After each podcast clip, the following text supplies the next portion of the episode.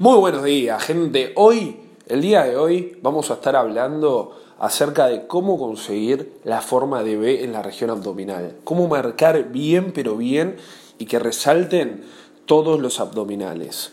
Así que bien, si este tema te interesa, quédate hasta el final del episodio, porque voy a estar revelando unos detalles que realmente marcan la diferencia entre conseguirlo y no conseguirlo. Son detalles tanto de entrenamiento como de nutrición que te van a ser de gran ayuda de cara a conseguir y a lucir esos abdominales que tanto estás buscando.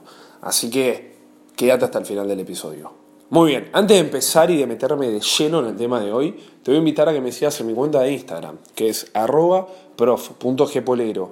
Seguime ahí que voy a estar subiendo una avalancha de contenido brutal, no solo de nutrición, sino también de entrenamiento y de planificación. Así que, que nada, te recomiendo que me sigas para que no te pierdas de nada. Muy bien, ahora sí, sin más preámbulos, nos vamos a meter de lleno en el tema de hoy. Para eso, vamos a dividir la clase en dos unidades.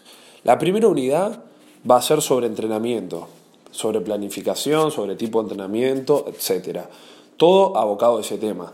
Y la segunda unidad, y también importante y muy importante, va a ser la sobre nutrición. Como vivimos siempre, entrenamiento y nutrición, pensémoslo como que el entrenamiento y la planificación es una pierna y la nutrición es otra.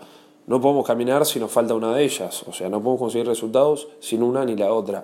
Así que me parece que es importante siempre contextualizar y aclarar que tanto una como la otra son realmente eh, imprescindibles de cara a lograr eso que estás buscando. Así que bien, empecemos, ya ahora sí, sin vueltas, nos vamos a meter de lleno a hablar de entrenamiento. Bien, ¿Qué es ese gran problema que veo?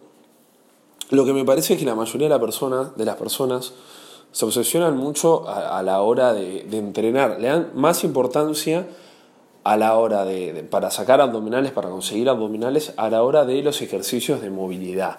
¿no? Los ves en una colchoneta, eh, piernas, por ejemplo, haciendo cortitos, haciendo todos ejercicios sin peso, con el peso corporal, de movilidad, ya sea cortitos, bicicleta, bolita, eh, no sé, lo que quieras, bisagra, no sé, lo que quieras, el ejercicio que quieras con tu peso en una colchoneta. Estos ejercicios, ¿qué me, o sea, vos me preguntarás, ah, no los hago, no sirven, sí, sí, sirven. Pongamos en contexto, pintemos el contexto. Lo que sucede es lo siguiente. Pensemos que si nosotros solo le damos... vamos, antes que nada voy a explicar un poquito qué es la hipertrofia para que lo puedas entender. La hipertrofia es el crecimiento de la célula muscular. ¿Qué es lo que pasa? Para lucir mejor, un mejor abdomen, tenés que tener hipertrofiado el abdomen, lo tenés que tener trabajado, como se conoce, ¿no? O sea, necesitas que haya un crecimiento de esa zona. ¿Qué va a pasar si no?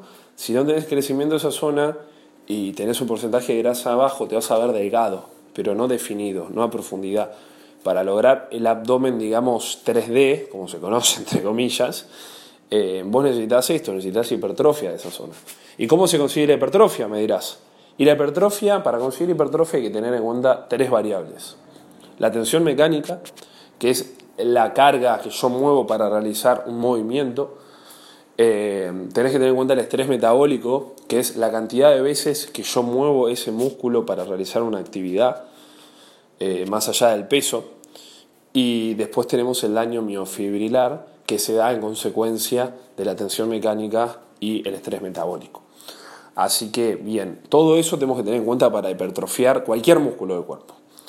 Así que, sin más vueltas, lo que, a lo que voy es lo siguiente. Si yo solo hago movilidad, que es lo que llamamos antes estrés metabólico, me está faltando un pilar importantísimo que es la tensión mecánica.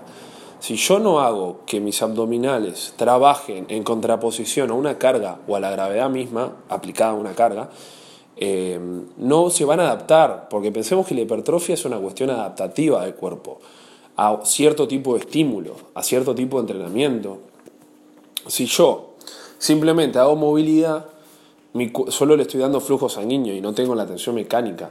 Por ende es importantísimo realizar también ejercicios de estabilización ¿A qué me refiero con esto? Me refiero a trabajar en ruedita, trabajar planchas, planchas con movilidad, planchas laterales, mountain climbers, lo que quieras que trabaje tu cuerpo, o sea, trabaja tu centro, tu core, para mantener la, posición, digamos, ¿no? Porque si se vence ese core, te caes, por decirlo así, para que lo entiendas a lo bruto. Así que bien, incluye ese tipo de eh, ejercicios. Además, una forma que es inevitable, pero realmente inevitable de hipertrofiar los abdominales, es trabajar los básicos a rango de fuerza.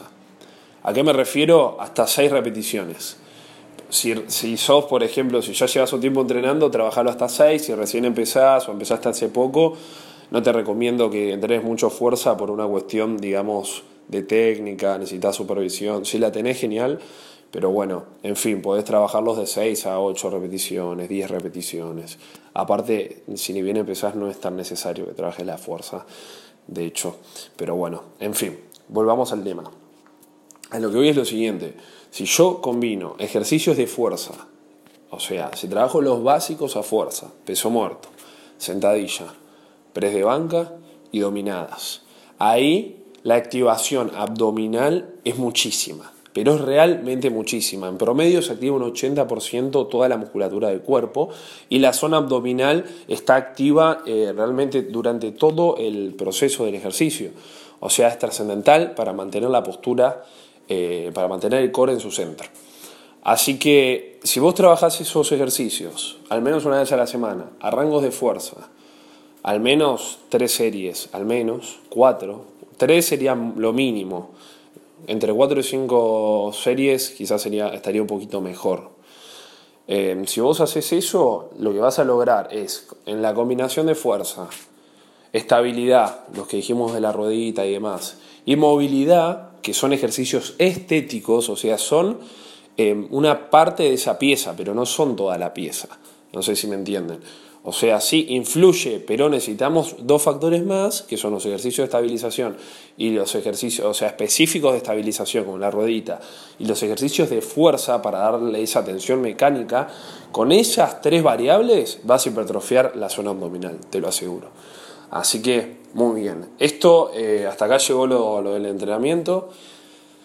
Va, podríamos incluir en algo más, un poquito más de valor. Sería, y ya eso va a ser tema de otro episodio, sería incluirlos antes de entrenar.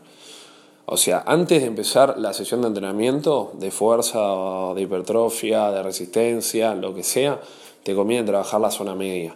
Primero hacer una buena entrada en calor, subir un poquito la temperatura del cuerpo, ya sean unos minutos de aeróbico, sería lo ideal.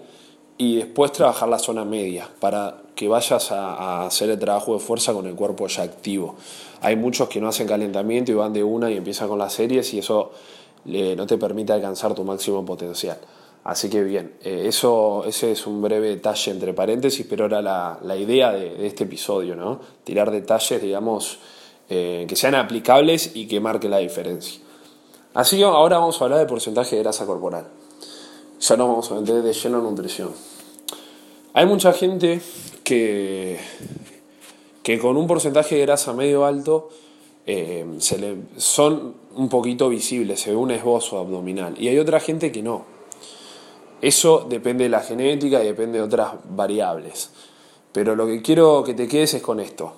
Si vos no tenés un porcentaje de grasa relativamente bajo, por más que los entrenes súper bien, no los vas a lucir. O sea, la clave es tener poca grasa.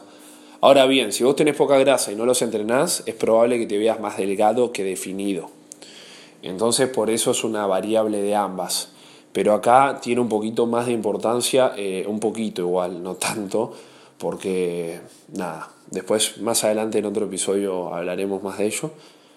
Pero la importancia acá es que al tener poca grasa y tener un abdomen desarrollado, inmediatamente e inevitablemente se va a relucir bien. Es así, vas a marcar la forma de B incluso. Así que bien, hasta acá llegó el episodio de hoy.